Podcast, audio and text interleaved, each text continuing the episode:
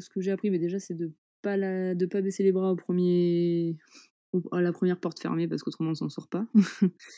Heu et c'est surtout d'écouter moins les gens parce que bon, si on les écoute trop, heu, on a tendance à avoir le reflet de leur peur et non pas, heu, la construction d'un d'une d'un d'une vraie opinion qui permet d'avancer. Donc c'est vrai que quand on est jeune, on a tendance à écouter, les gens qui ont de l'expérience et cetera, mais l'entrepreneuriat, c'est aussi, le côté de justement prendre des risques et heu et de mettre de côté un petit peu cette peur, heu, d'entreprendre, de prendre de de la recherche de la sécurité et cetera. C'est pas du tout ça, au contraire.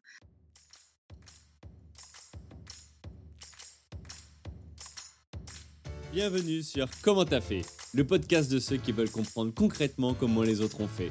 Je m'appelle Julien Hatton, je suis cofondateur de l'agence de communication BuzzNative et je vous propose de partir ensemble à la rencontre d'entrepreneurs et dirigeants passionnés et passionnants, pas toujours dans la lumière, mais qui font pourtant rayonner leur structure et leurs équipes. À ces profils au parcours non linéaire, audacieux ou encore atypiques, je n'ai qu'une seule envie, leur poser la question comment t'as fait? Si vous aussi auditeur, vous rêvez de découvrir les coulisses et le quotidien de nos invités, que vous soyez entrepreneur averti, débutant ou en devenir, abonnez-vous et embarquez avec moi chaque semaine pour des épisodes d'une heure qui vous feront gagner des années d'expérience. C'est parti Bonjour chers auditrices, chers auditeurs. Aujourd'hui j'ai le plaisir d'accueillir Nelly Meunier, fondatrice de la marque Sunday qui a pour passion le renforcement des liens entre les hommes, avec un grand H, et qui propose des solutions contre l'isolement des populations fragiles. Salut Nelly Salut Alors Nelly, je suis ravi de t'avoir sur le podcast Comment t'as fait les rencontres d'entrepreneurs.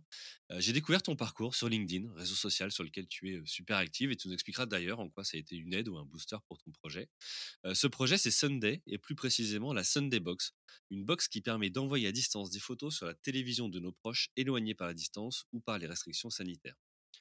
Particulièrement concerné par ces problématiques en ce moment, j'étais sensible au sujet et je m'y suis intéressé de plus près pour découvrir derrière en fait une entreprise qui porte du sens et aux valeurs sociales fortes. J'ai découvert une femme engagée, visiblement passionnée d'entrepreneuriat. Ton profil euh, indique que tu as déjà été euh, trois ou quatre fois CEO, euh, que tu as monté une ONG après plusieurs années d'expérience en marketing et qui se rend volontiers sur les plateaux télé de France 3, Brut, Télématin ou encore BFM pour porter les valeurs de la société. ce que je propose aujourd'hui dans cet épisode c'est de revenir sur ton parcours en trois grands chapitres. Le premier, c'est comment tu as fait pour lancer une énième société après avoir déjà été entrepreneur? Et la deuxième, c'est comment tu as fait pour installer la marque sur le marché et te faire référencer? Et enfin, comment tu as fait pour gérer la crise du Covid-19 et quels impacts sur ton activité? OK pour toi? Ça marche. Allez, c'est parti. bah déjà, avant d'entrer dans le vif du sujet, est-ce que tu peux nous présenter rapidement Sunday? Ce que c'est, quelques chiffres voilà, au niveau de l'effectif et de produits référencés par exemple.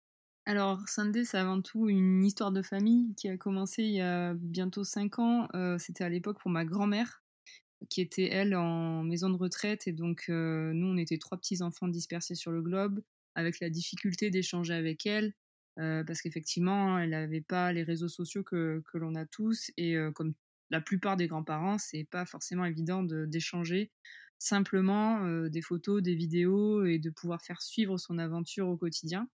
Et donc c'est pour ça qu'on a développé au départ de façon très intime la Sunday Box pour l'usage de ma grand-mère. Et en fait, il se trouve que progressivement, on s'est rendu compte que ce cas de figure était celui de plein de familles, que ce soit au niveau international, c'est-à-dire que c'est vraiment, enfin la famille, ça reste un sujet universel. Et donc, on s'est penché sur la volonté de, déployer les Sunday Box auprès de toutes les familles pour resserrer du lien. Donc effectivement, Sunday, la première Sunday Box est arrivée sur le marché en 2018. Euh, donc c'est pas si vieux que ça. Et, et l'idée, voilà, c'est un petit boîtier qu'on branche sur la télévision des grands-parents ou des, parents, hein, qui permet de recevoir photos et vidéos sur grand écran, on a également une télécommande en forme de cœur. Et donc, en fait, ça, c'est le, super, la super surprise pour les grands-parents parce qu'en fait, elle s'illumine à chaque fois qu'on envoie une photo pour avertir qu'une photo est arrivée sur la télé.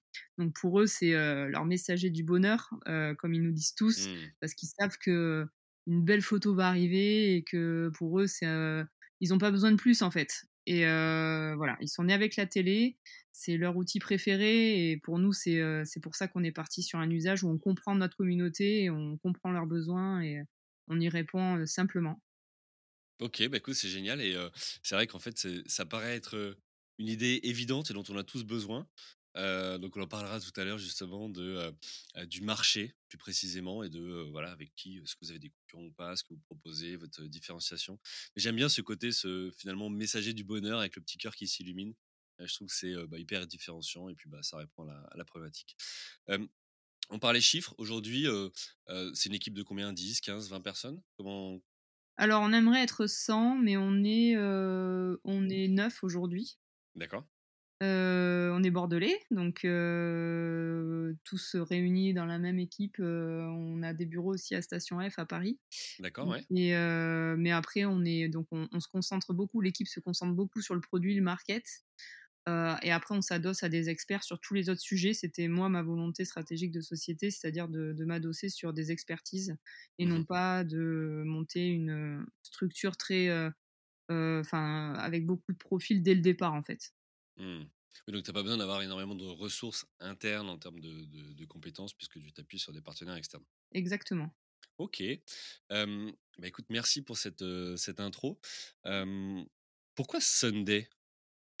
Alors, Sunday, tout simplement parce que, bon, le Sunday, c'est le jour du soleil, hein, Mmh mh. littéralement.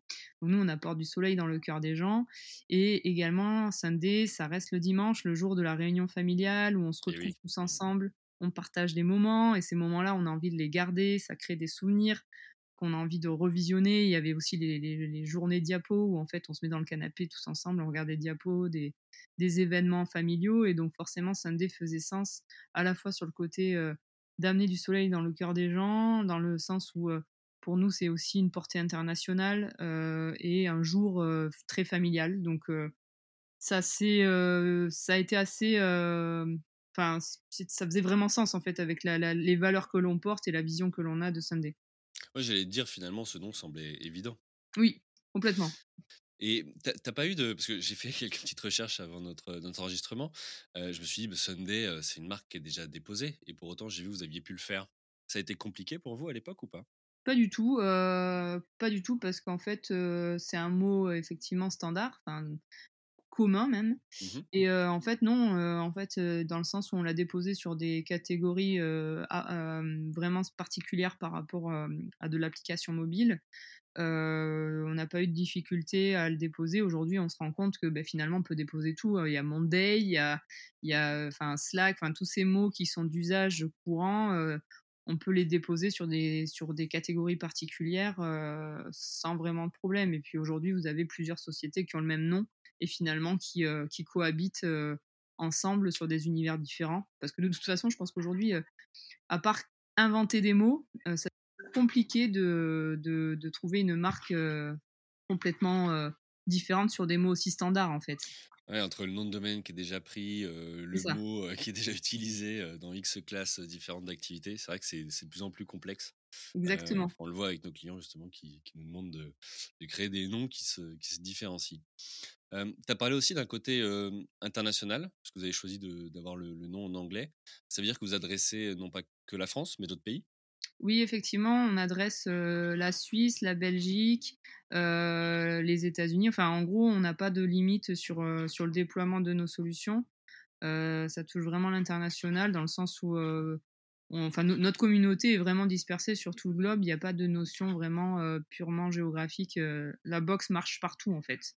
Enfin, elle Mmh. fonctionne partout donc on n'a pas vraiment de limite, quoi. OK. Alors on y reviendra plus en détail dans la deuxième partie sur justement comment ça marche, puisqu'il y a effectivement, le boîtier, donc la box, mais aussi la dimension applicative. Moi je voudrais revenir sur, sur ton parcours. Donc tu as monté Sunday avec, une première sortie de produit en 2018. Heu, tu avais oui, monté l'entreprise, 1 ou 2 ans avant, il me semble. oui. Et avant ça, tu avais déjà été entrepreneur. Qu'est-ce qui t'a, amené à à créer des boîtes dans ta vie?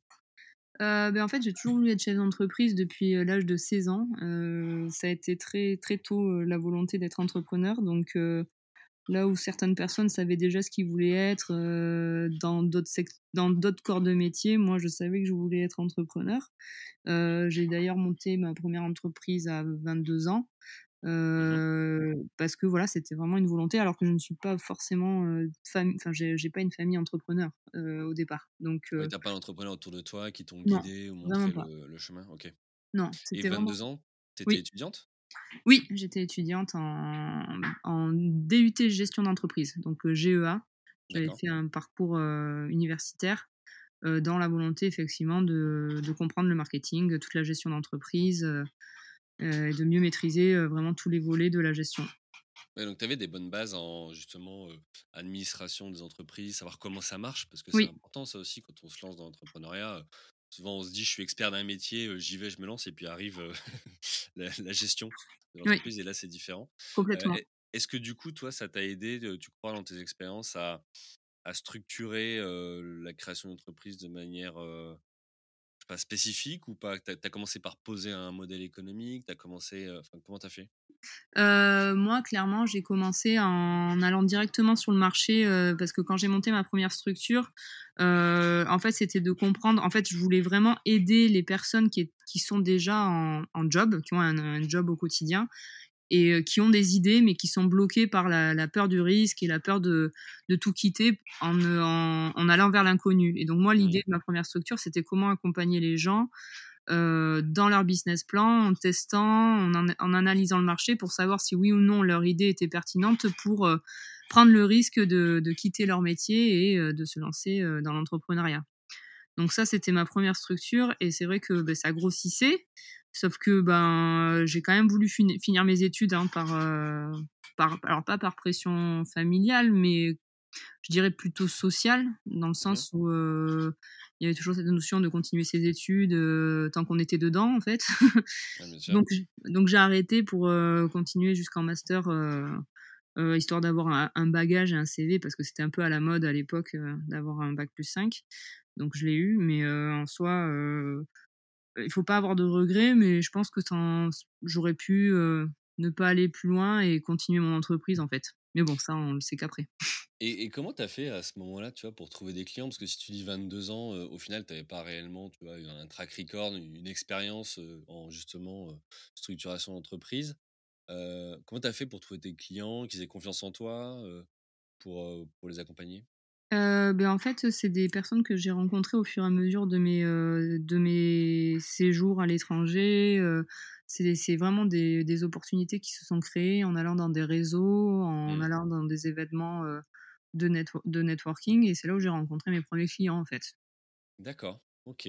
Ça, c'est intéressant aussi pour, pour qui veut entreprendre de se dire, bah, il suffit pas de de setuper la boîte et et d'attendre que ça vienne, mais aussi de, bah, de de de se bouger et d'aller, de sortir, d'aller dans les réseaux, rencontrer un maximum de gens pour confronter finalement l'idée et le marché, part. complètement. Directement, c'est ce que j'ai fait et pour aller plus vite, enfin, c'est pour gagner du temps, il vaut mieux aller très vite et rencontrer ses premiers clients que, de perdre Mmh. trop de temps à concevoir un un produit sans sans avoir de retour marché, en fait. OK et là, tu disais ça grossissait, tu as recruté ou c'était que toi, tu avais plus en plus d'activités et c'était difficile à Bah, allier c'était les 2 trucs? justement la charnière où il fallait commencer à recruter, à structurer, parce que moi je Mmh. pouvais plus. C'était trop il y avait trop d'activités et du coup, c'était vraiment, ben, on va dire, un c'était un tournant à à prendre. Bon, bah, du coup, sur la première la première j'ai décidé de mettre en en stand-by en attendant de passer, toutes les étapes, universitaires, OK. OK, donc tu passes ton master, tu as ton master et là, qu'est-ce que tu fais? Tu trouves un job ou tu remontes une boîte? Heu, beh, d'abord, je pars aux États-Unis, heu, parce que j'ai toujours eu, heu, enfin, j'ai j'ai eu eu la chance d'y aller pas mal de d'années, progressivement dans dans dans toute ma scolarité. Et c'était vraiment une volonté d'y retourner pour travailler et bien comprendre, l'écosystème américain et surtout le marketing américain. Mmh donc j'ai travaillé pour Orange Business Services en manager marketing à à New York et après pour, Danone, pareil en market. Et en fait, c'était de vraiment comprendre, l'approche américaine sur, su enfin la façon dont ils ont de de marketer parce que pour moi, c'est quand même, heu, les leaders du marketing, heu, international à l'international. Et donc c'était pour moi d'avoir le maximum de bagages, de bien comprendre comment on fait pour, marketer un produit avant de monter, ma société. Et donc quand je suis rentrée aux États-Unis, des États-Unis, j'ai monté ma première boîte, enfin ma première start-up, Wonderworld, donc qui était un réseau social de voyageurs pour connecter les voyageurs entre eux. Donc là, c'était vraiment, heu, voilà, je rentrais en France et je je commençais ma ma première ma première start-up. OK et qu'est-ce qui a marché ou moins marché sur cette, heu, start-up? Bah, ce qui a marché alors je suis rentrée en France, j'ai monté une équipe, virtuelle, on était 12. Ah oui. Ouais, c'était on était une société sans sans avoir, construit la société, en fait. D'accord. Donc c'était c'était vraiment cool, on avait une très bonne, entente. Ça a duré un an et je pense que là où on s'est, heu, entre guillemets «raté», c'est qu'on s'est essoufflés parce qu'il fallait vraiment qu'on aille lever des fonds, heu, massivement parce que c'était sur un modèle très classique, heu, enfin classique, je m'entends, c'était, un modèle, de de communauté, heu, donc il fallait vraiment avoir une communauté importante pour, heu, arriver avec un business plan, heu, enfin Mmh. à la Facebook et cetera. Sauf qu'à cette époque-là, quand je suis rentrée à Bordeaux, bah, c'est j'étais un peu un extraterrestre en ayant ce genre de business model et donc en fait, je me suis un peu arrêtée au 1er obstacle, qui était quand j'en parlais à des, à la mairie de Bordeaux ou enfin je je en fait, j'ai essayé de trouver de l'aide pour, heu, structurer ma société, mais au au lieu d'avoir de l'aide, j'ai eu des freins à longueur de temps. C'est-à-dire que, globalement, on me disait que, beh: «Vas-y, fais et après tu viendras nous voir, quoi» et donc du coup, heu, ben, j'ai un peu ça m'a un peu, comment dire? Heu, frustrée parce que du coup, je me disais que l'idée était géniale, sauf que derrière, moi, j'avais pas les moyens de tenir, heu, ad vitam aeternam, sans rien. Enfin, Mmh parce que mh. voilà, c'était un peu ça et donc j'étais partie à Dublin, du coup, parce que je me suis dit: «Beh, à Bordeaux, ils me comprennent pas, du coup, je m'en vais» D'accord, je vais aller aille ailleurs, et donc on est partis à Dublin, mais là, en fait, ça s'est essoufflé parce que, bah, c'était un gros manque d'argent pour tenir ce genre de projet. Donc en même temps, j'avais commencé à créer une nouvelle société à côté, qui est celle qu'on connaît aujourd'hui. Heu et en plus, à cette époque-là, je pense que j'étais beaucoup dans une recherche de qu'est-ce que je veux faire comme projet. Donc je montais plein, plein d en fait, dès que j'avais une idée, je la mettais en exécution. Alors j'ai me lancé, une marque de de vêtements à Bordeaux, j'ai lancé, une agence web, en fait, j'ai lancé plein de trucs et ouais. je je voulais voir ce qui prenait, ce qui prenait pas et au fur et à mesure, je c'est un peu arracher les mauvaises herbes, quoi, pour en garder qu'1 parce que de toute façon, au bout d'un moment, on peut pas tout faire, heu, d'un coup donc heu, je me suis après je me suis reconcentrée que sur, heu, Sunday, parce que c'était le projet qui était le plus, bah, le plus viable, le plus, le plus, comment dire? Avec beaucoup de perspectives d'évolution. Mmh mh. Là où les autres, je savais que c'est des projets de cœur, mais que, ça nécessitait, beaucoup plus de de moyens, de enfin, c'était pas pareil, quoi. C'est, Mmh. Oui, parce que même là, en plus, tu dis, à Bordeaux, j'ai trouvé plutôt des portes fermées qu'ouvertes. Heu, on parle de de quelle année? 2013? Quelque chose comme ça, je de pense? 2000 ouais, 2000 ouais, 2013-2014. Ouais, donc on est au tout début des, nouveaux modèles économiques, basés sur les plateformes SaaS ou les communautés où, il faut comprendre qu'effectivement, au départ, on commence par, consacrer énormément de temps à constituer la communauté pour après ça. pouvoir, monétiser. Ouais et j'étais pas au bon endroit, en fait, le je pense que moi, le D'accord. Un des regrets, c'est de pas avoir traversé, heu, l'Atlantique à ce moment-là, heu, jusqu'à Silicon Valley et de vraiment voir si je pouvais tester mon mon projet, heu, peut-être que ça aurait pas marché, mais au moins, je pense que les gens m'auraient davantage, compris sur, l'ambition Mmh mh. qu'ici où en fait, on était en retard, bah, normal, hein, on est en retard, Mmh. mais OK et du coup, ce qui ce qui m'intéresse aussi dans cette expérience, c'est, as monté, Sunday après avoir eu quelques expériences entrepreneuriales. En quoi ça a influencé la manière dont tu as monté Sunday et en quoi, tu vois, ça t'a rendue justement plus, plus forte sur ce projet-là? Qu'est-ce que tu Al avais appris? alors, ce que j'ai appris, beh, déjà, c'est de pas la de pas baisser les bras au 1er au à la 1re porte fermée parce qu'autrement on s'en sort pas. Mmh. Ouais. Et c'est surtout d'écouter moins les gens parce que bon, si on les écoute trop, on a tendance à avoir leur le reflet de leur peur et non pas, heu, la la construction d'un d'une d'un d'une vraie opinion qui permet d'avancer. Mmh mh. Donc c'est vrai que quand on est jeune, on a tendance à écouter, heu, les gens qui ont de l'expérience et cetera, mais l'entrepreneuriat, c'est aussi, heu, le côté de justement prendre des risques et de mettre de côté un petit peu cette peur, d'entreprendre, de prendre de enfin de la sé la la recherche de la sécurité et cetera. C'est pas du tout ça, au contraire. Donc Mmh. c'est pour ça que je pense que ce qui m'a permis ce que m'ont permis mes expériences passées, parce que bon, on pourrait parler d'échecs, mais moi je parle de ça enfin, pour moi, c'est des expériences. Ça m'a permis de pas refaire les mêmes sur Sunday, même si j'en ai fait d'autres et je continuerai à en faire parce que personne ne fait aucune erreur dans toute sa carrière, qu'elle soit entrepreneuriale ou salariée. C'est pas possible. Donc heu, mais ça m'a permis d'aller plus vite sur certains sujets, de perdre moins de temps, sur d'autres, quoi. Donc ça je pense que ça enfin, ça forme sur, sur plein de sujets, sur comment, communiquer avec les gens, qui sont comment bien s'entourer, enfin, c'est pour moi, ça a été des des accélérateurs pour cette, start-up-là, en fait. Ouais, donc là, ça veut dire que quand tu attaques Sunday, tu sais déjà si tu fais, une SAS, une SARL, tu sais si tu, prends des associés ou pas, tu sais comment tu structures des parts, tu sais ce que c'est qu'un expert comptable et et un Mmh. bilan.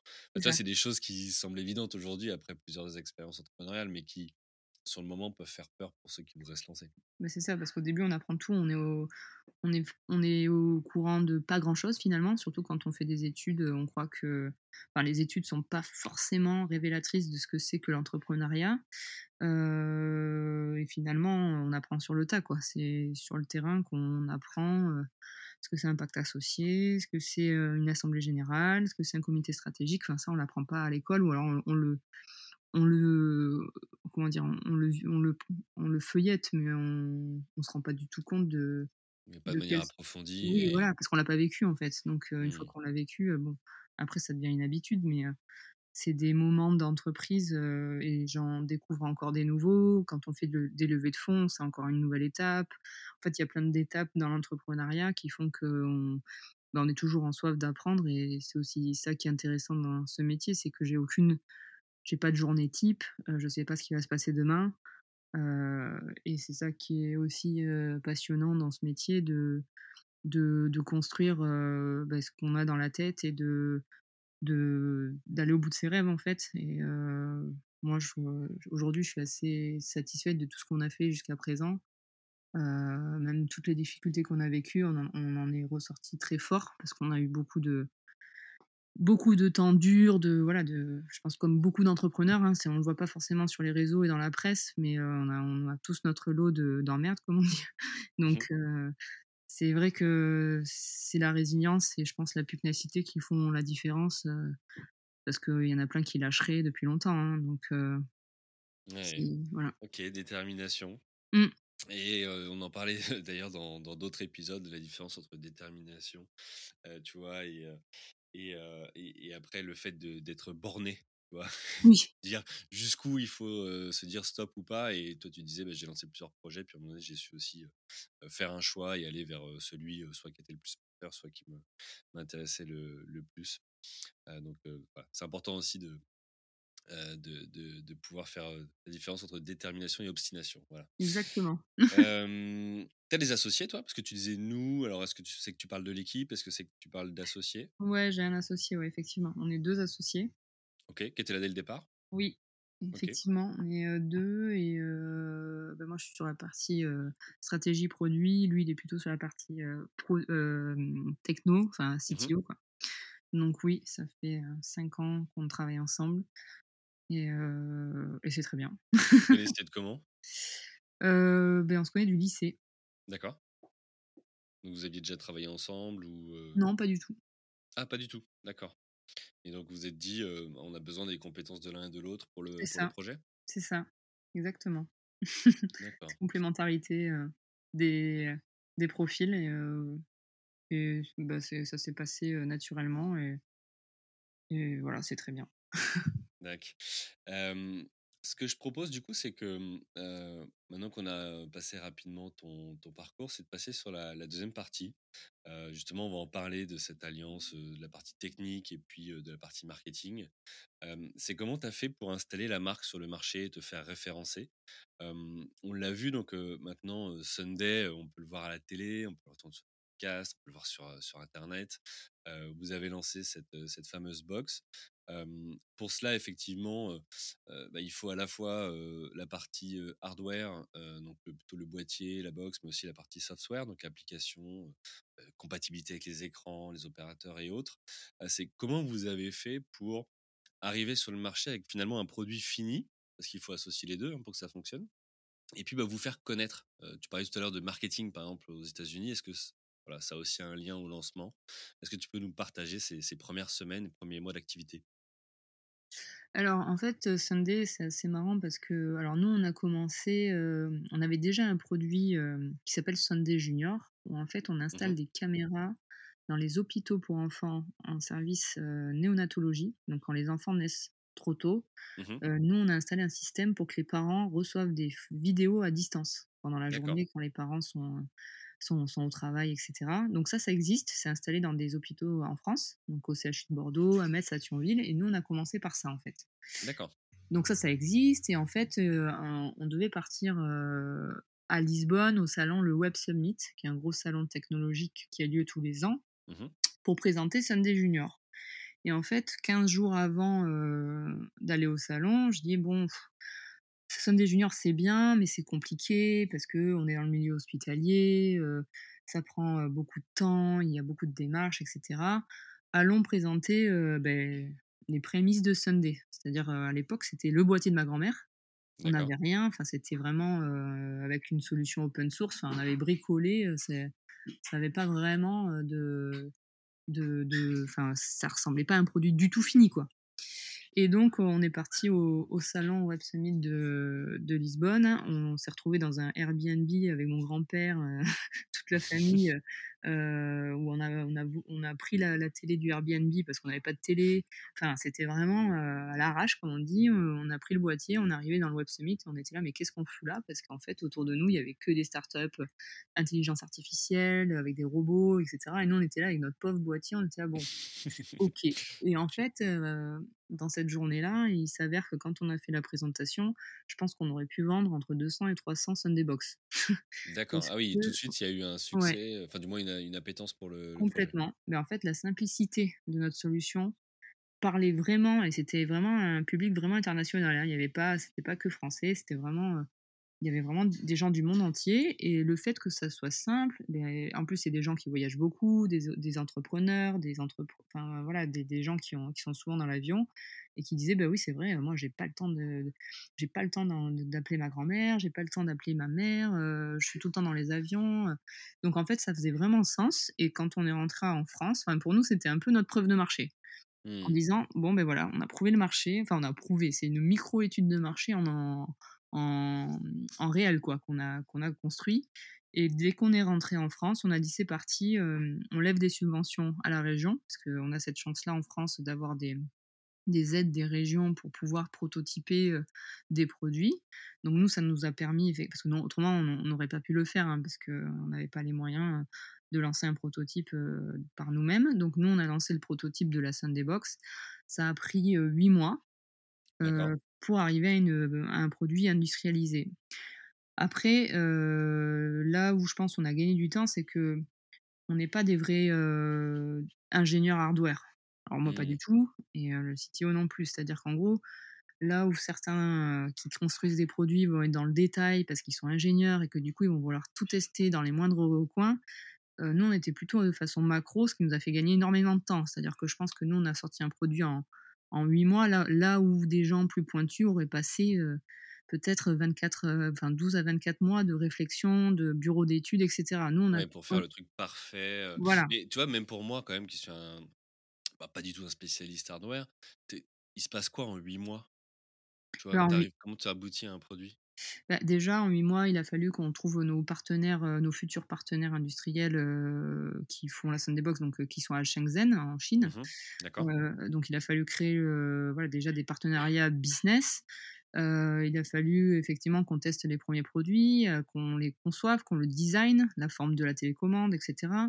De tester ben, la, la simplicité d'usage, voir si c'était compatible sur toutes les télés, voilà, faire tous les tests possibles par rapport au cas d'usage. C'est-à-dire que nous, on se basait sur nos consommateurs, sur les grands-parents, et on essayait de, à l'inverse, de créer le produit en fonction d'eux, et non pas euh, Hmm, créer un produit euh, sans, sans le faire tester. Donc, on, on, on itérait ensemble sur euh, la construction du produit.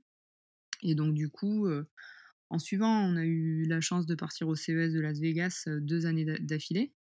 Et euh, c'est au CES que l'on a rencontré toutes les directions des, éta- des, euh, des retailers, donc euh, boulanger, Fnac Darty, et c'est ce qui nous a permis d'être d'aller euh, 100 fois plus vite dans le processus, parce que du coup on était en Donc, il a direct fallu avec aller aux. États-Unis pour les rencontrer. C'était des équipes Voilà, françaises? exactement.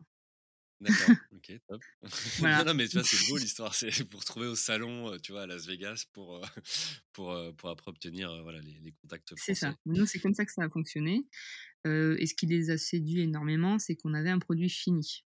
Mmh. Packagé parce que voilà, moi le market, c'est mon métier donc le tout était marketé, packagé et cetera et c'est ce qui disait aussi ce qui nous différenciait parce qu'en soi, des startups qui ont des produits, ils en rencontrent plein, mais des produits finis, enfin pas souvent.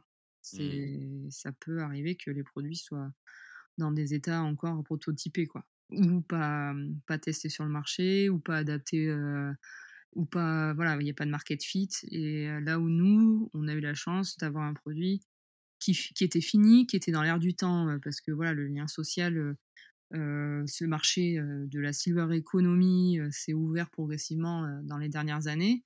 Donc c'était aussi en phase avec l'ouverture marché. Mmh. OK. Oui, donc un bon time to market et vous arriviez avec un une phase d'avancement, plus, ça. bah, plus importante que la que que d'autres. OK. Mmh. OK, donc là, vous les rencontrez et donc c'est là où, vous commencez à nouer, bah, des relations avec ces revendeurs ou distributeurs. Comment, heu, tu as fait après, tu vois, pour, passer justement de ce, prototype ou cette première version à, un produit, peut-être un peu plus industrialisé? Tu disais, vous avez externalisé la production, pour peut-être perdre moins de temps, mais aussi vous concentrer sur ce que vous savez faire. Comment tu fais, voilà, après pour passer à l'étape, de plus de masse, si j'ose dire? Bah, on a levé des fonds. D'accord, on a fait notre première levée de fonds avec, un 1 tour de table avec des business angels. Heu, qui ont adopté le produit parce que, ils se ils étaient concernés par, l'usage, vis-à-vis de eux-mêmes étant, personnellement. voilà, personnellement pour leurs parents à eux. Vous aviez déjà vendu à ce moment-là un produit ou Non, il n'était pas encore commercialisé? OK, pas encore d'accord. et donc du coup, ça a été très, très vite. On a fait une levée de fonds en même pas 2 mois, c'était ta que première? Ma première ouais. Ah ouais, donc ouais, alors là, ça doit être chaud ça, 2 mois pour faire une levée de fonds quand c'est ta Ouais, première c'était assez express, mais ça ça s'est bien passé et on a fait après, ce que font toutes les startups. On a fait des effets de levier avec, BPI, les Mmh, banques, les subventions et donc on a levé 1 000 000 € en tout. au total. Oui, Et là, donc pour commercialiser le produit? exactement. OK. Donc là, maintenant, vous passez sur la, mmh, la commercialisation. Comment ça se passe au départ? Tout de suite, c'est un succès? ça prend du temps à vendre les premières res box? Comment comment vous avez vécu la chose? Bah, au début, en fait, on se cherchait, on savait pas trop par où commencer. Est-ce qu'on va dans le grand le B2B, le B2C, le B2B2C? Mmh il fallait qu'on trouve notre marché, donc c'est vrai que je pense qu'on a fait un peu comme toutes les startups, enfin en général, c'est qu'on essaye tout pour savoir où c'est que ça marche. Enfin, on lance Mmh. des perches un peu dans tous les secteurs et donc et après on a resserré quoi, parce qu'on pouvait pas tout faire, et donc on a resserré parce que nous on voulait vraiment faire de la vente en direct via notre site internet, plus, s'adosser à nos retailers, mais toujours garder un pied dans le, dans le médico-social et le sanitaire parce que ça reste quand même, un un environnement où, notre audience est, dans les EHPAD, dans les hôpitaux, les les résidences seniors, heu, voilà, dans tous ces lieux-là, heu, on a vocation à y être pour recréer du lien. Mmh Donc, on a toujours mais on s'adosse à des partenaires à chaque fois. C'est-à-dire que nous, on comment dire? On drive les projets, mais c'est pas nous qui sommes opérationnels sur les projets. D'accord, OK. Donc vous accompagnez, d'une manière ou d'une autre, finalement, ces projets-là? Exactement. OK. J'ai vu justement, est-ce que c'est c'est de ça dont tu parles, The Social Race, c'est ça ou pas? Oui. OK. Est-ce que tu peux nous expliquer ce qui ce qui se passe derrière? Parce que ça m'a intrigué sur le site de Sunday, tu vois qu'on peut même gagner de l'argent avec, avec Sunday. Tu peux nous expliquer, le fonctionnement? Heu, alors grosso modo, ça c'est quelque chose qu'on vient de lancer il y a pas longtemps. C'est, heu, sho social race en fait, l'idée c'est de dire que notre communauté, heu, peut gagner de l'argent en partageant, en faisant en fait, finalement en devenant influenceur de notre marque. D'accord. Donc en gros, on leur on leur, propose de partager, du contenu sur leurs réseaux perso Mmh pour fédérer, leur communauté à venir, acheter la Sunday Box pour, c'est un petit peu de la de la VDI améliorée, heu, enfin c'est, heu, un système qui permet à n'importe qui de devenir influenceur, en fait. Parce qu'on se dit que, heu, que les meilleurs vendeurs de notre produit, c'est notre communauté, en fait et s'ils peuvent y gagner, en voilà, sans sans en partageant quand même nos valeurs, hein. C'est-à-dire que si s'ils ont aimé le produit, mais en plus, ils peuvent, s'y retrouver en en en faisant la promotion. Mmh, bien sûr. OK et alors justement tout à l'heure, je voudrais ça me fait penser à ça, je voudrais revenir dessus. Tu parlais beaucoup du marketing aux US, que toi c'est aussi ton métier et là tu tu nous parles de cette initiative. En quoi ou qu'est-ce que tu as retenu du marketing, américain et que tu as utilisé, toi, à Sunday pour, aider à émerger justement, au départ, au lancement? Bah, déjà de pas faire comme les autres, d'avoir un marketing très émotionnel et heu, en faire un peu too much, c'est-à-dire le cœur, le rose, enfin voilà, aller à fond dans les, heu, dans les clichés en fait. Mmh mh. Heu, moi je suis un peu voilà, too much sur plein de choses, donc c'est de pas voilà, de pas se dire: «Ah ben non, ça va être trop et tout». Ben non, justement, pour moi, c'est le disruptif, c'est marquer l'esprit, c'est, ce côté américain un peu décalé où en fait, pour faire le buzz, il faut être différent en fait et Mmh. heu et c'est comment on porte nos valeurs, c'est-à-dire que nous, on est vraiment très à à cheval sur les valeurs de Sunday qui sont, heu, l'authenticité, l'amour et l'attachement à la famille. C'est des valeurs fortes, donc derrière, c'est comment on tire le maximum de ces valeurs avec les moyens qu'on a parce qu'évidemment, on n'a pas les moyens d'Orange et de et de Danone pour l'instant. Ouais, Donc sûr. c'est comment on comment on trouve d'autres leviers en en s'appuyant sur les communautés, en étant, heu, agile et heu et c'est là où beaucoup de leviers, que j'ai acquis, aux États-Unis m'ont permis de trouver des des façons de communiquer qui sont un peu en rupture et de d'être toujours, d'essayer d'être toujours en comment dire? Avant-gardiste sur les dernières tendances de communication, d'être toujours jeune et dans la façon dont on communique, et de pas partir dans des clichés beaucoup trop français, fermés. Alors, comment dire? Sur les business models, sur, la façon de communiquer, de d'être, cool en fait. Mmh. OK et d'où aussi le fait que, tu prennes souvent la parole sur LinkedIn, par exemple? Exactement. Ça, c'est un côté, qui s'est fait naturellement. C'est, heu, moi, je trouve que c'est hyper important de de communiquer, d'échanger avec les gens, de de créer des des synergies avec d'autres entrepreneurs, de parler de son histoire. Le storytelling le storytelling, c'est quand même assez important, de d'embarquer les gens dans son aventure. Enfin moi, c'est ma façon de voir. Après, il y a certaines entreprises qui en ont pas besoin. Nous, on est quand même une entreprise à valeur et à mmh, vision très sociale, donc pour moi, c'est nécessaire d'avoir de l'humain. Même si on est sur du digital, ça n'empêche pas de de montrer, heu, la une présence humaine, heu, dans ce produit.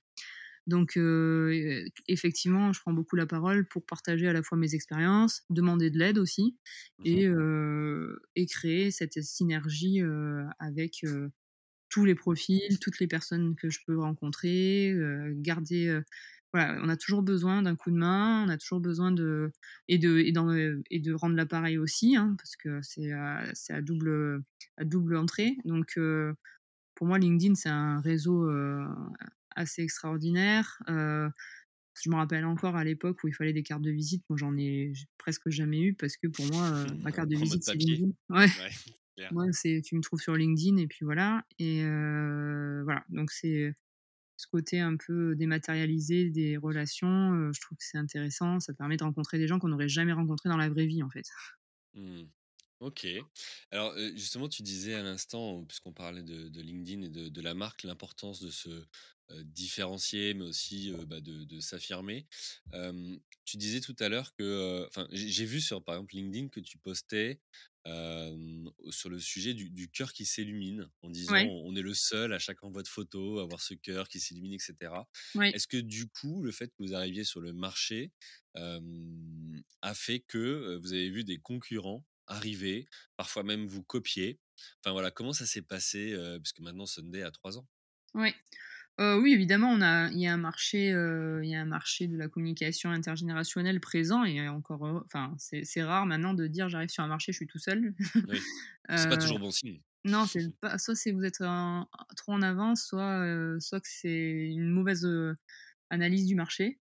Et donc du coup, effectivement, il y a il y a il y a un marché, il y a il y a des solutions diverses et variées. Là où nous, on est unique, c'est vraiment effectivement sur, l'usage de la télé avec simplicité et ce cœur qui clignote.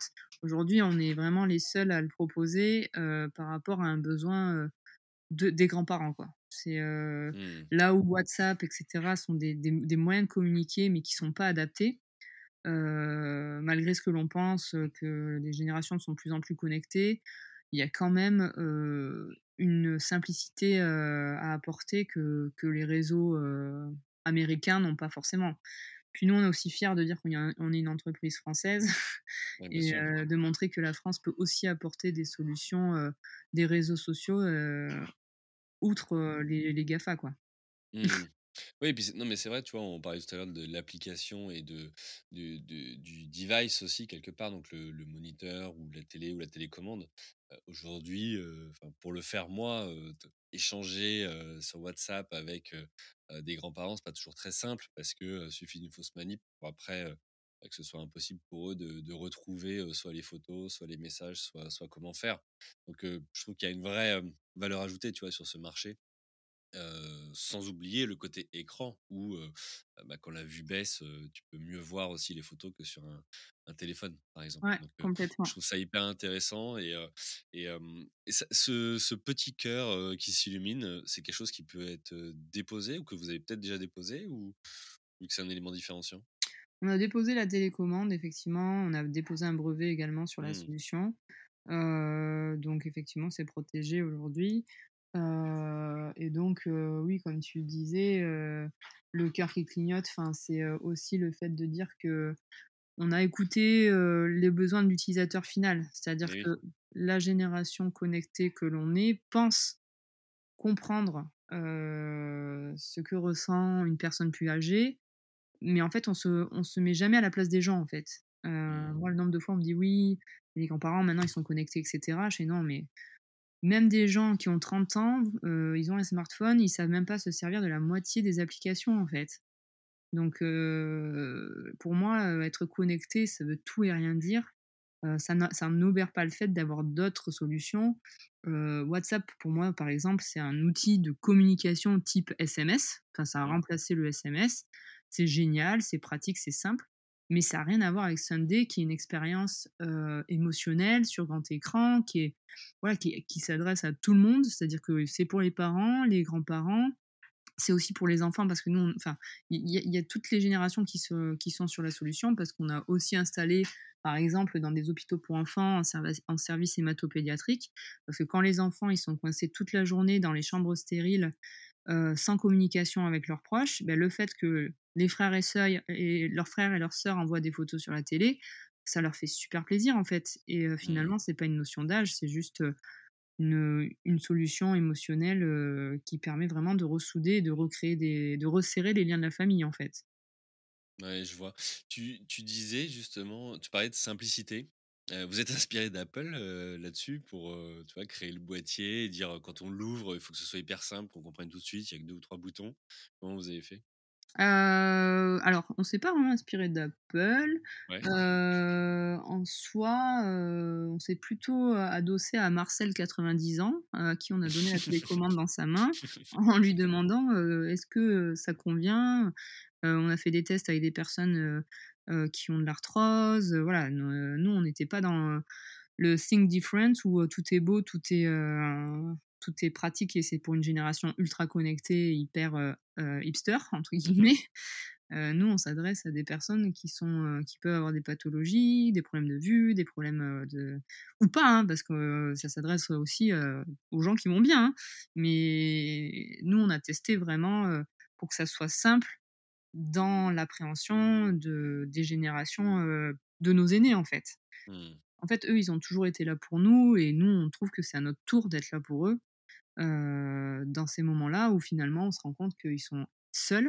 Même des grands-parents qui sont pas en EHPAD, mais qui sont à domicile, leurs journées peuvent être longues, en fait et le fait d'apporter dans leur journée un peu de bonheur, heu, ne serait-ce qu'ils puissent aller, voilà, consulter sur la télé des photos des petits-enfants, de toute la famille, bah, pour eux, franchement, c'est ils veulent ils veulent rien de plus, en fait. Il y a pas besoin de plus, il y a pas besoin de de big data, de enfin, tu vois, de partir dans des trucs, complètement, heu, farfelus avec de l'intelligence artificielle, enfin, non, en soi, heu, s'ils reçoivent, heu, une photo et une vidéo du petit enfant qui mange son gâteau au chocolat, heu, c'est bon. Enfin, ça suffit, quoi. C'est intéressant, tu vois, l'approche parce que là où tout le monde cherche toujours à faire, plus ou plus compliqué ou plus complexe, toi, peu importe, en tous les cas, l'étape d'après ou plus automatisé, vous avez pris un grand contre-pied. Enfin, en tout cas, moi, c'est ce que ça me renvoie. Ce côté, si on faisait déjà le plus simple possible, revenons au basique, tu vois? Et ça. et je trouve ça hyper intéressant, aujourd'hui, on entre guillemets, on on «vomit du contenu» aujourd'hui. Il y en a partout, ça vomit dans tous les sens. Il y a des photos, tu prends 100 fois la même parce que maintenant tu vu qu'on a plus d'appareil photo où tu vas les faire imprimer et tu payes, beh, du coup, tu fais 100 fois la même photo. Les WhatsApp, on envoie je sais pas combien de contenus par jour. Sur Facebook, il y en a partout. Sur Instagram, il y en a partout. En fait, c'est du consumérisme à outrance, du contenu et en fait, il y a plus de plus-value, il y a plus de valeur ajoutée. C'est la photo, tu vois, moi, je vois mes groupes WhatsApp, j'ai autant des groupes professionnels que des groupes personnels et en fait, il y a même plus de distinction entre les gens que tu aimes vraiment, des gens du travail, des et donc tu te dis: «Mais en fait, heu, on rev» enfin, nous, on a voulu revenir aux bases et les bases, c'est la famille et Mmh. et la famille, c'est des choses simples, c'est des moments simples de la vie, c'est, enfin, voilà, un moment en famille, un dimanche, où tu vas à la plage, où tu te promènes, c'est ça la la la vie, en fait, la vraie vie et Tu fais ouais. faisais le parallèle, tu sais, entre numérique et et papier? Vous avez noué des partenariats ou est-ce que vous proposez aussi, toi, d'imprimer peut-être toutes les photos qui ont été envoyées pour en faire un album papier ou comment ça se passe, en fait, concrètement? Heu, alors nous, on est vraiment concentrés sur le digital. On propose Mmh. un une version papier, donc c'est le livre de jeu, heu, Sunday. Heu, mais nous, on se concentre vraiment sur l'expérience digitale parce que Mmh. c'est pour nous l'émotion que tu que tu reçois quand tu vois une vidéo animée d'un petit enfant, ça, on n'arrive pas à le faire sur journal, hein. Et on n'a pas encore le pouvoir d'Harry Potter, tu vois? Donc mais en soi, c'est vrai que la vidéo Sunday, on on se enfin nous, on essaie de se concentrer énormément sur la vidéo parce que c'est vraiment ça le le différentiel, en fait. C'est ce qui fait toute Mmh. la différence. OK et pour comprendre donc concrètement, une fois que le boîtier est installé, moi je vais envoyer, à mes grands-parents une photo, je télécharge l'appli ou à travers l'application je l'envoie, heu, donc l'application qui est sur mon smartphone et ça s'affiche sur l'écran, c'est ça? Exactement. Il faut télécharger l'application sur les stores. Heu, tu peux créer une famille. Dedans, tu rajoutes autant de membres de ta famille que tu veux. d'accord. Tu envoies une photo, tu envoies une vidéo, heu, tu peux mettre un petit texte, qui accompagne et qui qui sera affiché sur la télé en bas, sur un bandeau Mmh et donc là, le cœur de la télécommande va s'illuminer du côté de de de tes proches qui ont la Sunday Box. Quand ils cliquent dessus, ça envoie des cœurs sur toute la télé et toi, sur ton smartphone, tu vas recevoir une notification comme quoi, heu, tes grands-parents ou tes parents ont bien liké la photo. D'accord. Donc il y a aussi une micro-interaction Ouais, c'est aussi un retour. Exactement, très simple parce que toujours pareil, hein, on est on n'est pas là pour, heu, rajouter Mmh. des de la complexité, mais en fait, indirectement, c'est un peu leur réseau social à eux, heu, mais ultra simplifié, en fait. Ils se rendent pas compte finalement qu'ils sont presque dans un dans un vrai réseau social. Ouais, ils sont connectés en fait, heu, aux autres membres de la Exactement. famille. OK et en termes de tarification, comment tu as fait pour déterminer la politique de de prix? Est-ce que tu t'es basé sur un un coût de production? Est-ce que tu t'es basé sur, un prix psychologique, tu vois, auprès d'un panel d'utilisateurs ou de clients potentiels? Comment comment tu as fait cette partie-là? Alors ça a été un mélange de plein de choses. On a testé le marché, on a testé nos utilisateurs, on a On a mené pas mal d'enquêtes, de savoir quel était, heu, le montant qui était pertinent, heu, le montage, de savoir qui c'est qui payait parce qu'en fait, en soi, c'est un cadeau, donc c'est Ouais. souvent les familles qui achètent pour faire plaisir à leurs aînés, c'est pas le contraire, c'est pas les aînés qui achètent pour eux. Mmh Donc la notion de cadeau, c'était de voir, heu, qu'est-ce qui était acceptable, comment, enfin, comment nous, il f enfin, il faut aussi que la société perdure, donc mesurer les les, les coûts, voir comment parce qu'aujourd'hui c'est un cadeau, donc la volonté c'était aussi de voir comment on pouvait augmenter en termes de volume. Enfin, on a fait plein d'analyses. Heu, tu jamais sûr de de ce que tu vas annoncer, enfin, tu fais des projections donc tu calcules ton élasticité de prix pour savoir jusqu'où tu peux aller, et après effectivement, bah, tu tu positionnes un prix en te basant aussi sur d'autres produits similaires, lointains mais similaires, Mmh pour voir si voilà, si ça fait sens. Donc il y a pas mal de croisements et après tu te positionnes sur un prix et finalement tu te rends compte que le marché ça se positionne sur le même prix que toi, quoi. D'accord. OK et est-ce que tu fais partie de ceux parce que tu dis, dans ma vie entrepreneuriale antérieure, tu as, tu as pas mal testé les projets et vu ce qui fonctionnait. Est-ce que tu fais partie de ceux qui ont testé, par exemple, trois ou quatre landing pages différentes avec des prix différents, tu vois, de la pub en même temps et voir ce qui prend, là où il y a le plus de retours et d'achats Est-ce que pas du tout? Tu pas fait comme ça? Bah, je pense qu'il n'y a aucune entreprise qui fait pas ça. enfin, en tout cas, dans, dans, notre milieu. on fait ça en permanence. On, on fait de l'A-B testing sur à peu près tout. Euh, sur, euh, enfin, parce que c'est hyper important justement de se positionner, de voir. Euh, parce qu'on pense avoir la vérité en tant que quand on retranscrit dans sa propre histoire, mais on, est, on a tellement tous des, des, façons de vivre et des comportements différents mmh qu'il faut absolument bêta tester parce que la famille A n'a rien à voir avec la famille B, quoi. Enfin, et les modes de vie sont tellement différents et tout va vite. puis aussi, nous, voilà, on est dans, quand même dans la famille. La famille, ça reste une unité compliquée c'est complexe la famille.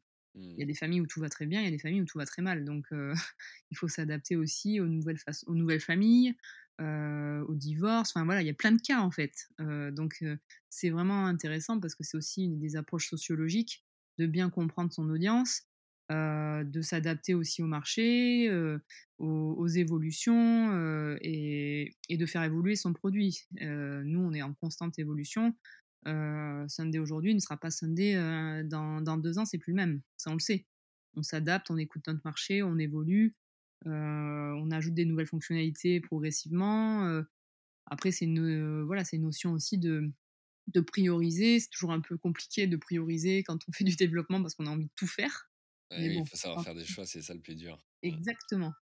Donc, mais c'est intéressant aussi parce que ça, ça pousse à sortir euh, bah, de la cohérence et de pas de faire étape par étape aussi parce qu'on veut toujours tout faire. Je pense que la difficulté des startups aujourd'hui, enfin, il y en a plusieurs. La première, c'est qu'il faut obligatoirement devenir une licorne. Euh, bon, moi je suis pas. C'est la pression entre guillemets un peu sociale des entrepreneurs aujourd'hui. Ouais, voilà, il y a ce côté-là. Et puis aussi, euh, ouais, mais Instagram et tout ça, ils le font déjà. Mais à ce moment-là, il n'y a, a, plus rien parce que Facebook, Instagram, WhatsApp, qui sont déjà, ils sont, c'est la même entreprise. déjà, on est mal barré. Ils font tout. Donc, clairement, ça veut dire que il n'y a plus de place à, l'innovation si on part du principe que seuls les, les GAFA ont le droit de sortir des produits. Quoi. Mmh Donc, moi, on m'a déjà dit, enfin, et si Facebook demain le fait, je sais, bah, déjà, ils l'ont fait. Enfin, quelque part, avec Portal, c'est un peu, je veux dire, ils font la diffusion sur la télé c'est pas pour autant que Sunday n'a pas sa place en fait. C'est juste qu'il mmh. que il faut être conscient que c'est pas le même produit, c'est pas le même marketing, c'est pas la même cible. et ça, pour un entrepreneur, c'est parfois difficile d'entendre, d'entendre ça parce que on nous met au même piédestal que ces gens-là, mais ces gens-là, ils ont commencé il y a 20 ans aussi. Donc c'est normal qu'aujourd'hui, leurs produits, ils aient 300 milliards d'utilisateurs, etc. Mais il y a 20 ans, ils étaient dans leur, dans leur garage comme nous et, et ils construisaient ce qui est devenu des, ce que sont devenus les GAFA, quoi. Mais voilà, c'est pas la même histoire, c'était une autre période, c'était d'autres moyens. Enfin voilà, il y a, d'autres moyens aujourd'hui. Et on a l'impression que nous, on doit construire en un an ce que eux ont fait en 20 ans. Et c'est là où je suis pas d'accord. En fait, on peut très bien construire sur, la, sur la durée, sur ça prend du temps. Les choses se font pas en claquant des doigts. En plus, les gens aujourd'hui ont, ont cette vision de la technologie en pensant que tout se fait en claquant des doigts, que que tout est gratuit. Quand on voit que les réseaux sociaux, tout est gratuit, c'est un faux modèle, c'est-à-dire que rien n'est gratuit. Euh, de toute mmh. façon, quand on paye pas un produit, c'est que nous sommes le produit.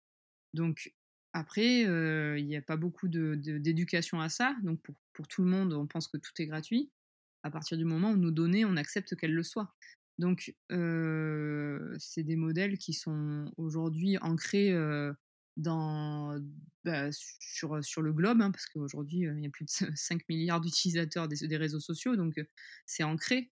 Mais moi, je trouve qu'il faut quand même permettre aux nouvelles générations de, créer et, de continuer à rêver aussi, parce qu'autrement, s'ils font, si les GAFA font tout, ça laisse peu de place à l'innovation, quoi.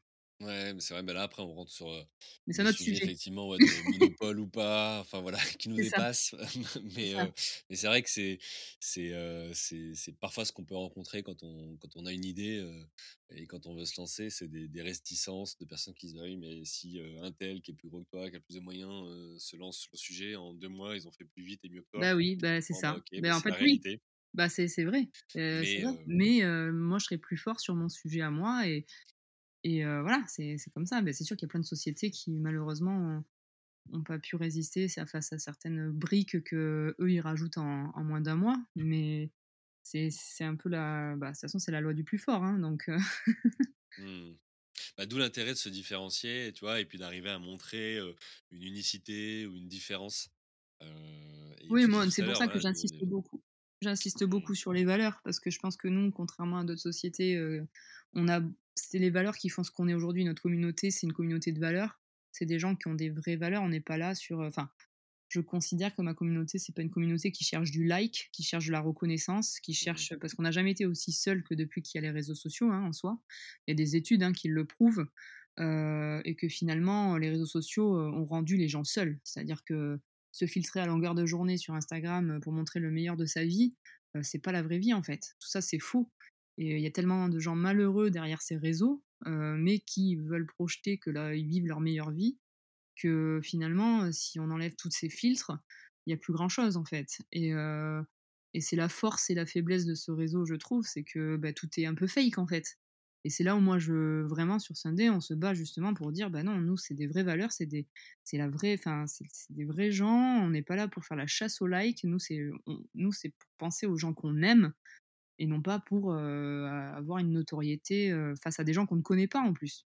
Mmh. Donc après, moi, je suis pas du tout contre les réseaux sociaux, hein, loin de là, heu, je les exploite tous les jours, j'y suis dessus aussi. Je vraiment, c'est ça a été une révolution, de communication, ça permet à des gens de communiquer, donc je trouve ça extraordinaire aussi.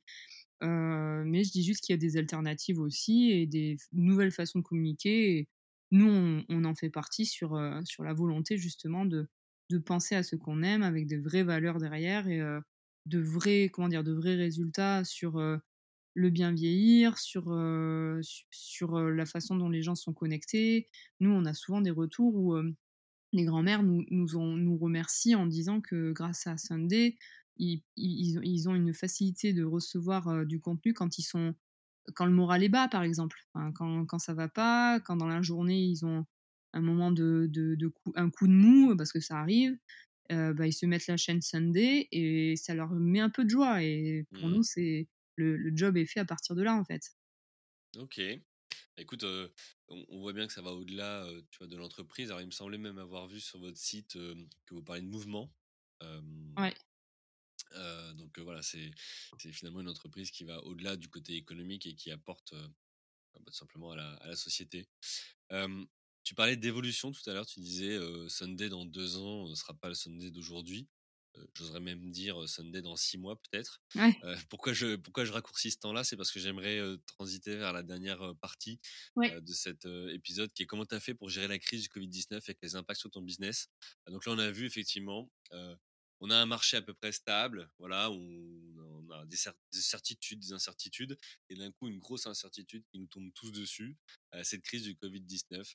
Heu, est-ce que du coup ça a fait évoluer ton entreprise, en positif ou en négatif? Voilà, quel impact ça a été? On pourrait se dire, bah, OK, ça a été un booster pour vous puisqu'on est resté à la maison donc bah, on a eu, envie de rester en contact les uns les autres et donc bah, peut-être qu'on s'est mis à acheter, des, heu, des Sunday box. À l'inverse, on pourrait se dire aussi, ben, heu, le Covid-19 a fait, bah, malheureusement de nombreux décès donc bah, potentiellement, une partie de vos cibles ont été touchées. Qu'en a-t-il été pour vous? Alors pour nous, ça a été alors je vais pas dire une chose positive parce que c'est pas possible de dire ça de tout ce qui s'est passé, Mmh mais dans le sens où en fait, ça a prouvé que le lien social était primordial, voire vital. C'est-à-dire qu'avant, c'était un peu, on se disait: «Oui bon, si je parle pas à ma grand-mère, c'est pas grave, je la rappellerai dans 15 jours», enfin, en plus c'est très, enfin on est vraiment dans un dans un je dirais dans un pays un peu individualiste en termes de famille.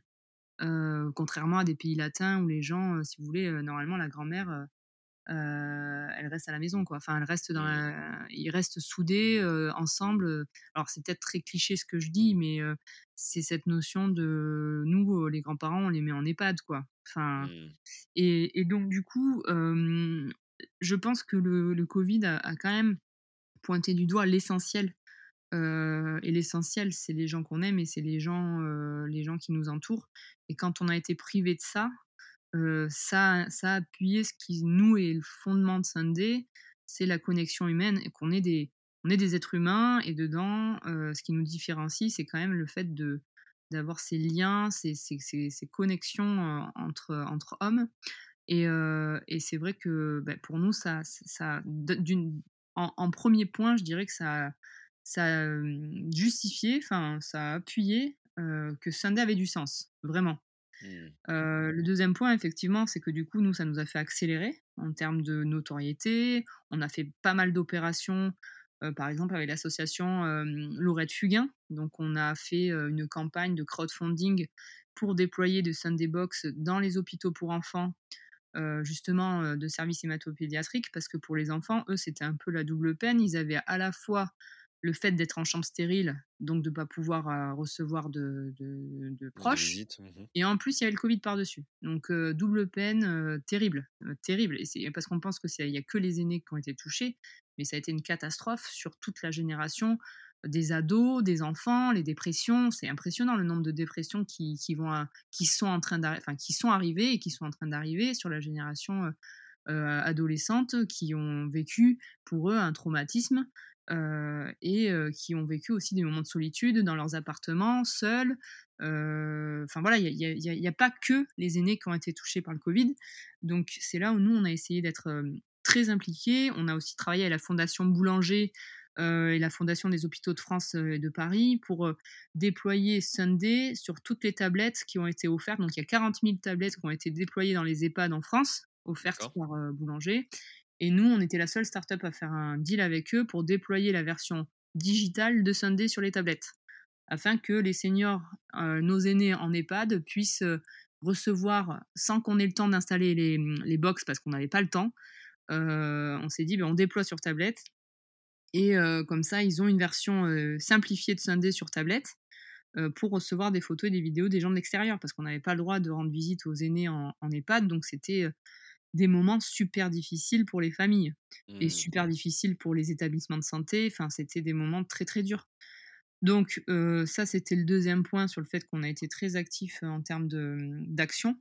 Et le 3e point, c'est que ça nous a permis effectivement de développer des fonctionnalités plus vite que prévu. C'est-à-dire qu'on on a écouté le marché, il y a eu des besoins très spécifiques. Par exemple, il fallait que, on développe la la la visio agenda. C'est-à-dire que la difficulté qu'il y avait, c'était de trouver, heu, pour un, pour un résident dans un EHPAD, un créneau avec la famille pour faire une visio. C'était d'une complexité absolue pour les professionnels de santé. Donc nous, on a sauté sur l'occasion pour déployer l'agenda visio. C'est-à-dire qu'on avait, Mmh. la famille qui pouvait booker, une heure dans son agenda, qui était du coup reliée à à la résidence pour que, simplement, ils puissent faire une visio tous ensemble. Donc voilà, ça nous a permis effectivement de sortir des fonctionnalités qu'on n'aurait pas sorties à ce moment-là, en fait. D'accord, ouais. Donc c'était plutôt une bonne chose. Après, comme toutes les entreprises, enfin la plupart, à part celles, qui ont pullulé, enfin j'imagine, la vente de masques et cetera, mais on a quand même eu nos dif nos difficultés de start-up, hein. C'est, c'est-à-dire qu'on n'y a pas coupé, ça a été difficile en termes de de trésorerie, ça a été enfin voilà, on a on a eu des moments très difficiles aussi parce que nos produits, beh, on avait les usines qui étaient bloquées, heu, donc plus de produits, beh, plus de produits, plus de chiffre d'affaires, hein, heu, on va pas se mentir. Ah oui, tu avais des problèmes d'approvisionnement, ouais. Exactement, donc on a eu des des périodes, où on n'était pas bien, hein, heu, on dormait pas bien la nuit, quoi. Donc heu, parce qu'on savait pas trop, de quoi, aller, enfin qu'est-ce qui allait se passer, puis nous, on a un peu tout vécu chez Sunday, hein, en termes de au-delà du covid, bah, l'incident OVH quand tout a cramé, nos serveurs étaient dedans, enfin Ah oui, donc pas de site, donc ouais, tu ouais, puis ça c'est pour nous, c'est un détail, hein, mais maintenant, ce genre de de Ouais, mais sur le moment. voilà, sur le moment, c'est pas drôle, mais c'est un détail par rapport à tout ce qui nous est arrivé depuis la création de Sunday. C'est-à-dire que moi, j'écrirai un livre un jour, je pense, de, le la prochaine étape, c'est un astéroïde. Enfin, pas possible. Ah mais il faut faut absolument dans ce cas-là qu'on refasse un épisode sur toutes les galères. Ça ah oui, bah là, je pense que ça heu, là intéresse nos auditeurs et auditrices, tu vois? ah oui, là, la liste, il y a plus de fin, en fait. C'est heu, pour ça que quand je dis qu'il faut pas lâcher, non, mais c'est clair, tu vois? Mais par exemple, dans un des derniers épisodes que j'ai pu faire, effectivement, on m'a parlé de de cyberattaques, de, d'une mauvaise intention plutôt interne. Tu vois, tu as ça aussi, je veux dire, quand tu es entrepreneur, tu pars avec des, bons sentiments et, tu fais confiance à tout le monde en disant, bah, tiens, voilà, je me lance, j'ai mes partenaires, j'ai mes équipes ou autres. Et en fait, parfois, tu ne vois pas arriver les choses. ah non. De toute façon, on peut pas tout prévoir, c'est certain. Mais, mais, mais tu vois, ces, ces galères-là, et c'est aussi bah, une des raisons d'être hein, de, ce podcast, c'est comment on ah, peut partager aux autres ces choses qu'on a vécues. Quoi. Ouais, c'est clair. Bah, c'est ce qui te permet d'être. Enfin, moi, je sais qu'il y a plus grand chose qui peut m'atteindre, je pense, mmh. en termes de, de ce qui. Enfin, je sais pas ce qui peut arriver, hein, parce qu'on a toujours des surprises, on en a encore, hein, toujours. Mais je les prends vraiment différemment. C'est-à-dire qu'avant, j'étais en PLS, c'était, j'étais là, on va pas s'en sortir, c'est l'enfer. terminé, au revoir. Enfin, voilà, c'était hyper dur. Après, moi, voilà, j'ai une équipe géniale derrière moi, on est hyper soudés. Enfin, il y a même ça qui se retranscrit dans notre équipe. Hein. C'est vraiment une notion mmh. familiale qu'on a. Enfin, moi, je considère, elles font partie du. C'est une extension de ma famille, en fait. et, non, mais vraiment, on, vit des trucs ensemble hyper forts. Et, et du coup, voilà, moi, je me sens toujours épaulée par mon équipe et on, on a toujours trouvé des solutions. On s'est toujours dit, on trouvera une solution en fait. Même si mmh. c'est le pire des cas où c'était l'enfer, on s'est dit mais là vraiment c'est pitié quoi. Pourquoi Tout s'acharne sur nous. Mais ouais, pourquoi ça s'acharne quoi? On est gentil, on apporte de l'amour et en plus on veut. pourquoi vous nous embêtez quoi? Je comprends ce sentiment là. Ouais. T'as dû, as dû te séparer de personnes sur la période? Non, on en a pris des nouveaux. Non, j'ai, j'ai on a e, transformé des, des profils qu'on avait déjà en alternance, on les a confirmés. Oui, voilà. Mais non, non, non, non. Ok. J'ai pas vécu ça. Ok. alors, je vois que l'heure tourne et il nous reste juste quelques minutes. c'est quoi l'ambition de Sunday? T'es où dans deux ans? Euh, dans deux ans, ben, je suis dans les navettes spatiales qui partent sur Saturne. Pour faire face à l'astéroïde qui arrive. Exactement. Euh, ben, écoute, non, l'ambition, elle est internationale, toujours. Euh, la volonté, c'est d'être vraiment le spectacle familial au sens large. Et donc, effectivement, de proposer une expérience unique que seul Sunday pourra proposer prochainement. Ok. Et en termes de. ce que vous revendiquez sur votre site 150 000 utilisateurs, ce l'objectif c'est 1 million, 2 millions, 10 millions? Bah non, l'objectif c'est à peu près. Alors pas à deux ans, mais c'est 2 milliards, je pense. 2 milliards, ouais, de coloniser la planète. mais avec une population qui vieillit, en tous les cas, c'est peut-être des perspectives. ah oui, bien sûr, bien sûr ok, bon bah écoute, merci, merci beaucoup à toi Nelly pour cet échange, pour ce bah, retour d'expérience, pour voilà toute cette, cette transparence également. J'ai coutume de poser une dernière question, c'est si tu avais, alors parmi tout ce qu'on a dit plein de choses, mais on a peut-être oublié, ce serait quoi le dernier conseil que tu donnerais à quelqu'un qui veut se lancer ou qui est déjà lancé sur voilà la gestion de son, son entreprise? Bah, je pense que il y en a deux. La première, c'est entoure-toi bien. Donc mmh ça, c'est hyper important. que ce soit au niveau de, de l'équipe, des... Bon, après, on a toujours des surprises. Hein. on peut pas toujours prédire. Les relations humaines, c'est tellement complexe que même on ne peut pas savoir où on sera tous ensemble dans 2, 5, 10 ans. mais de bien s'entourer, même au niveau des prestataires de services, de son comptable. Le comptable, c'est primordial. Enfin, il faut avoir une super connexion. Je pense que c'est beaucoup d'humains.